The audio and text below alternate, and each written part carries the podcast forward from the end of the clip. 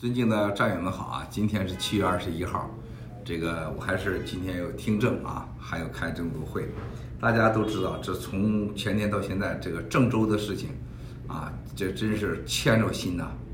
郑州这个整个的现在的啊，这个天灾人祸啊，更重要的事情，这是人祸啊。现在郑州啊，各种网络全都给你断了，移动全断啊，联通时而有时不有。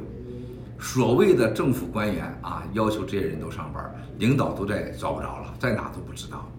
好消息是，听说这个雨啊已经北移了，往北京去了啊！但愿吧，郑州躲过此劫吧。那么现在整个这个五号线，还有这个整个五号线的地下这个隧道里面，很多都是尸体啊，很多尸体根本没人领。现在那强强拉拉的都是尸体啊，根本没人查，没有一就是共产党想查他也查不了。现在这个共产党历来啊解决救灾的方式就是大外宣、大内宣啊，对内部增强信心，顶住、顶住、顶住啊，对外那就是一切都好啊，死伤人数很少，都是伟大的党救的。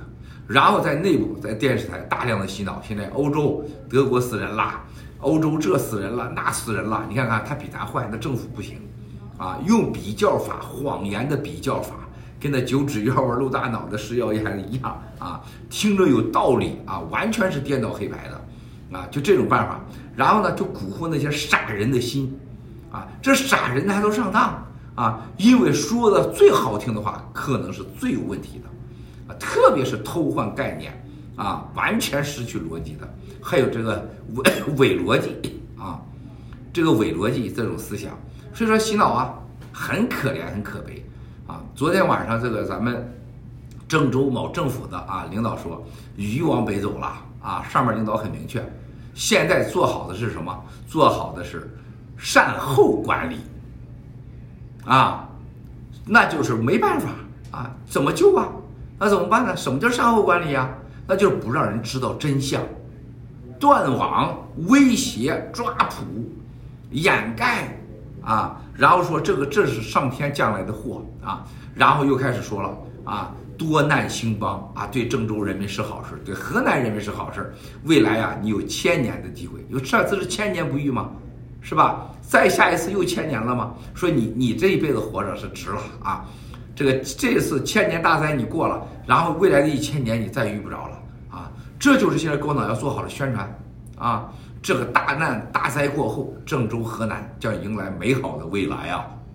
啊，这就是共产党，永远不说解决问题，永远不面对实质的问题。郑州政府说，就连冲锋舟郑州都没有，啊，黄河一年要治理黄河几百亿几千亿，河南几个冲锋舟啊？你看到有冲锋舟救人吗？有冲锋舟的救援队吗？所谓的武警里边的啊？这个黄金啊，水利啊，这些部队，水利部队在河南很多，在郑州很多啊，防都是防黄河水的，在哪呢？啊，整个黄河啊，黄河周围就没有几个像样的冲锋舟，钱全都被喝了，全玩小三儿去了，啊，郑州人呢是很憨厚的，你看的郑州历史很很憨厚，政府说啥是啥，啊，然后政府说没有死那么多人。啊，最多也就是百八十个，而且都是一帮傻人啊，不听这个组织的话冲上去的，找死！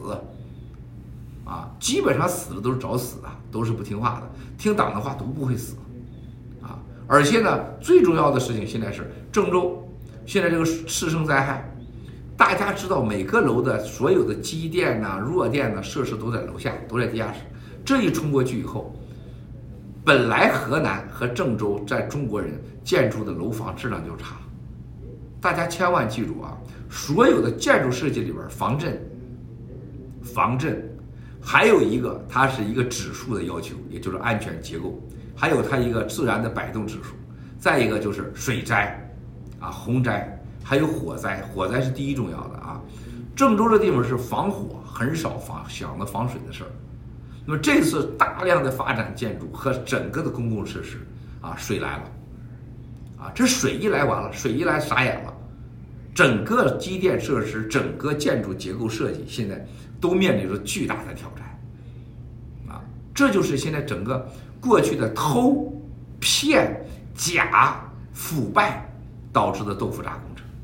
所以说，整个郑州竟然大街上说说，这个在航海路、大学路啊、嵩山路啊、中原路、中原区啊，到这个郑州新区，到荥阳啊，到邙山以下啊，包括郑东，没有冲锋舟，没有几个像说十个二十个出来，你咋救人？你靠啥救人？你游泳吗？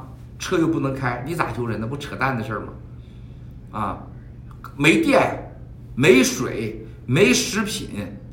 没没网络，一个政府最重要的职能，当遇到这种天灾人祸、自然灾难发生的时候，你有预备，你有了一个常识的人民的一个防灾的教育，还有一个政府有组织的工具和能力和运送能力。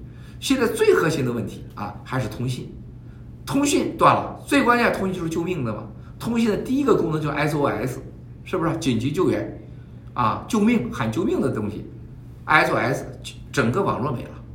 这帮王八蛋有多黑？就为了让你不知道真相，能把你救命的嘴给你机会给你闭上。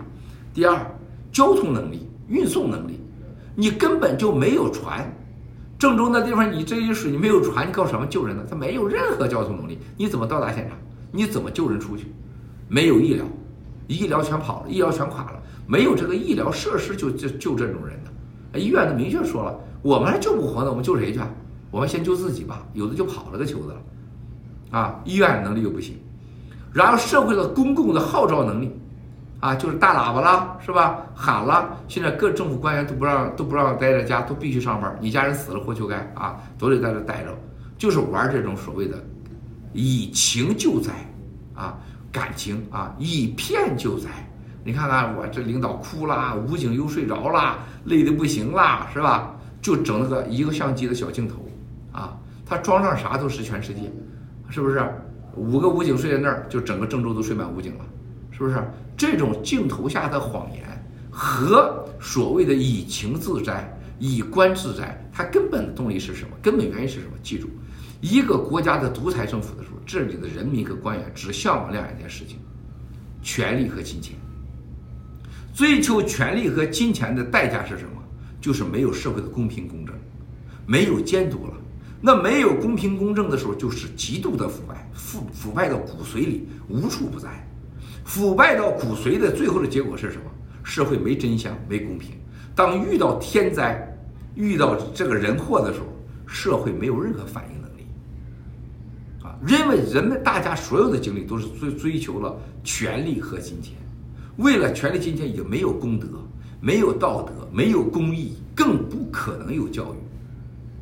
他当然没有公益资金了，那都是骗人。公益资金是腐败的最最夸张的一个领域啊，啊，所以说在这个社会管理，他政府管理，他为什么共产党他必须得灭呢？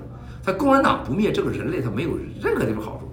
中国人要不明白这一点，那你就最受早着呢。就中国共产党不灭，以后这种你你每个人你都不敢想象，所谓的千年大这个自然灾害，你没有招，你只有等死。共产党这几年。经常发生千年不遇的灾难，百年不遇的灾难，怎么就这几年老是遇到千年不遇、百年不遇的灾难呢？啊，跟共产党没关系，你倒霉是吗？你在全世界挑战全世界的时候是什么？是一个权力的欲望膨胀的结果，啊，完全自不量力。你要挑战全世界，就像现在郑州正在发大水，你在完全自不量力的把自己。变成一个国际现代化的都市，但你没有这种能力，没有这种人文，没这种基础，没这种经济实力，更没这种教育的基础。那社会一旦遇到真枪实弹的时候，你一下就垮了。啊，这就是以假以黑治国的一个根本的灾难。那么，中国共产党在全世界什么是欲望的膨胀的结果？还要统治全世界，欲望是一个无底的洞，欲望一定会毁掉一个人、一个家、一个世界，因为它会泯灭你的良知。啊，这是他为什么他能敢造病毒？他为什么今天郑州这个样子？